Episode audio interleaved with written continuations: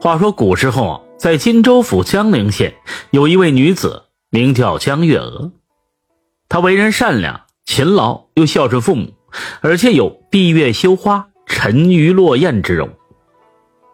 到了江家提亲的人呢，把江家的门槛都踏破了。不过来提亲的人都遭到了江父江母的婉拒，因为江月娥心里早就有了中意的人。江父江母是非常开明的父母，对于女婿并没有太多的要求，只要女儿喜欢，对女儿好就行，他们并不会过多的干涉。江月娥中意之人是一位穷秀才，名叫刘文轩。他虽然家境不好，但从小就聪明好学，为人善良正直有礼。他每天天没亮就起来读书一个时辰，然后下地帮父母干活。晚上又挑灯夜读到深夜。功夫不负有心人，在他十七岁那年，他考上了秀才。他与江月娥是在一场庙会上认识的。那天县里啊举办庙会，人非常多。刘文轩拿了一些平时做的字画到庙会上去卖，挣点钱贴补家用。他的字画呢，因为做得好，引来不少人的围观。江月娥当时在逛庙会，见前方一个摊位。围观的人甚多，他他非常好奇，所以也挤过去观看。只见一位英俊儒雅的书生正在向众人介绍他的字画。他仔细观看这字画，被书生的才华深深的吸引了。没多久，刘文轩的字画就卖完了。江月娥没有买到，于是上前就问道：“这公子，奴家甚是喜欢你的字画，能否再写一幅卖给奴家？”刘文轩回答：“啊，这位姑娘实在不好意思啊，这字画都卖完了，这里也没有文房四宝，我无法的写给你。我明日呢会在东城摆摊姑娘可以到东城来找我。”刘文轩说完便收摊回家了。江月娥望着刘文轩离开的背影，自语道：“别的男子看见我，眼神里总是流露出贪婪之色，而这位公子的眼睛清澈明亮。”足以看出他是一个正人君子。一日，江月娥果然在东城找到了刘文轩。不巧的是啊，这时候天空乌云密布，一会儿功夫就掉下了豆大的雨滴。刘文轩赶紧收拾字画，江月娥见状，二话不说上前帮忙。当两人收拾好字画，跑到屋檐下避雨时，这衣服都被打湿了大半。刘文轩就说。啊，真是太感谢姑娘了！要不是姑娘帮忙，我辛苦写的字画全都毁了。江月娥跟他说：“公子不必客气，只不过这是举手之劳而已。”姑娘，我记得你呀，你今天莫非是来买字画的？江月娥冲他点点头。刘文轩说道：“为了感谢姑娘，我想做一幅字画送给姑娘，不知道姑娘是喜欢字还是喜欢画啊？”我喜欢画。公子，要不给我画张画张画像吧？好，等雨停了，我就给姑娘画上一张。这雨水落在瓦片上，发出滴答的声音。两人则在屋檐下聊起了天聊天的过程中，两人都知道了对方的姓名。过了好一会儿，这雨终于停了。刘文轩买来了文房四宝，亲手给江月娥画了一张像，画的是惟妙惟肖。颇有神韵，江玉娥看到非常欢喜，小心翼翼的接过了收好。画好之后呢，这已经是傍晚，刘文轩就说：“太阳快落山了，这天呢很快就黑了，我送姑娘回家吧。”江月娥羞红着脸点头答应。两人又聊了一路，不知不觉已经走到了江家的门前。刘文轩就说：“千金易得，知音难求。江姑娘这是懂画之人，以后。”还望多多给小生提点建议。刘公子过谦了。对于作画呢，我只是略懂一二，哪敢给公子建议。以后还希望公子多多指教才是。说完之后，一溜烟儿就跑回家去。经过这件事两人心中都对方产生了好感。后来经常见面，这时两人都是郎才女貌，经常出双入对，羡煞旁人。三个月后的一天，发生了一件事，差点断送了两人的美满姻缘。话说这是一天早晨，刘文轩跟往常一样在房里读书，忽然听到大门传来砰砰砰的响声。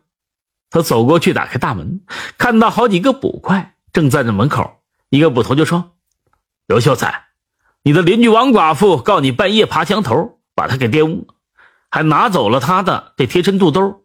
我们进去搜查你的房间。”刘文轩闻言大惊，说道：“绝无此事啊！我怎么会干出这样的事呢？”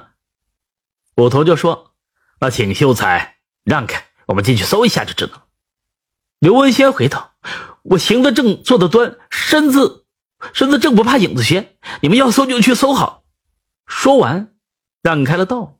这捕快进到刘文轩的房间里，仔仔细细的搜查了一番，随后还真在床底下搜出了肚兜，上边还绣着一个王字，正是王寡妇的肚兜。刘文轩见状，大吃一惊，不知道自己的床底下为何有王寡妇的肚兜呢？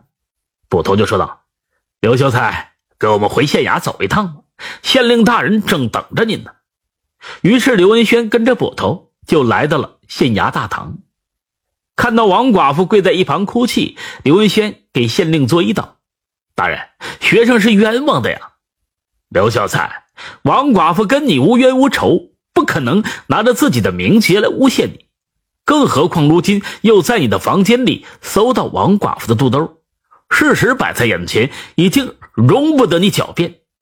来人呐，带入大牢！正所谓好事不出门，坏事传千里，消息很快就传到江月娥的耳中。他刚听到这消息时，非常伤心。江父江母在一边唠叨：“哎呀，没想到这刘秀才怎么是这样的人呢？”女儿啊，幸亏你还没有嫁给他，不然悔之晚矣。赶紧把他忘了吧！啊！江月娥闻言，心里就更加难过了，不停的抽泣。过了好一会儿，江月娥冷静下来之后，越琢磨越不对劲儿，在心里自语：“刘文轩是一个正直的正人君子啊，自己比王寡妇漂亮多了。他跟自己在一起的时候，眼睛都非常清澈，并没有贪婪之色，更不可能对王寡妇。”做出那种事儿，我应该相信他的人，我怎么办呢？我得救他呀！江月娥对父母就说：“爹娘，刘公子不是那样的人，他肯定是被人冤枉。我去找我堂哥，让他帮忙把事情查个清楚。”说完就飞奔出去了。江月娥有堂哥叫江一刀，在县衙里当捕快。江月娥让江一刀带他到大牢里探望刘文轩。刘文轩见到江月娥，赶紧解释道：“月娥，你要相信我，我是被冤枉的，我都不知道怎么回事。”江月娥说道：“文轩，你不用解释，我相信你。”刘文轩闻言甚是感动。江月娥就问道：“文轩，那王寡妇的肚兜为何在你的床底下？”“哎，这我也不清楚，我也不是一直在家，或许是有人趁我不在家的时候，把她的肚兜放在我的床底下。”江月娥说。十有八九就是这样的，文轩，我一定帮你查明真相，救你出来的。刘文轩非常感动，就说：“月娥，谢谢你。”出了大牢之后，江一刀问道：“月娥，这案子并不好查，证据对刘文轩非常不利。”江月娥对他说：“案件的关键呢，就是王寡妇，只要我们把王寡妇盯紧了，肯定能找到破绽。”江一刀说道：“那好吧，我找几个人。”暗中盯着他。就在七天后的一个晚上，江一刀跟江月娥在王寡妇家附近盯梢，看到一个男子鬼鬼祟祟的在王寡妇家的门口学了几声狗叫，不须就看见王寡妇打开了门，把这男子给迎了进去。江一刀说道：“看来这男子是王寡妇的相好，我去叫几个人来把他们当场捉住，看王寡妇说不说出实情。”这过了一会儿啊，江一刀带着几名捕快撞开了王寡妇家的门。几人来到王寡妇房间时，正看到王寡妇跟一名男子在床上正忙着穿衣服。江一刀将两个人押回了县衙，县令升堂问案。王寡妇见自己的丑事已经被发现了，为求得从轻发落，就老实招供。原来，王寡妇的相好的叫马大富。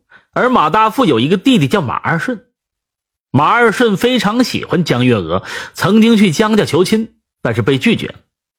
马二顺有一次无意间知道了马大富跟王寡妇的事情，他知道王寡妇是刘文轩的邻居，于是便要挟王寡妇，让王寡妇趁刘文轩不在家，用梯子爬过刘家，把肚兜放在刘文轩的床底下，然后第二天一早到县衙去报案，这就有了后来的事情。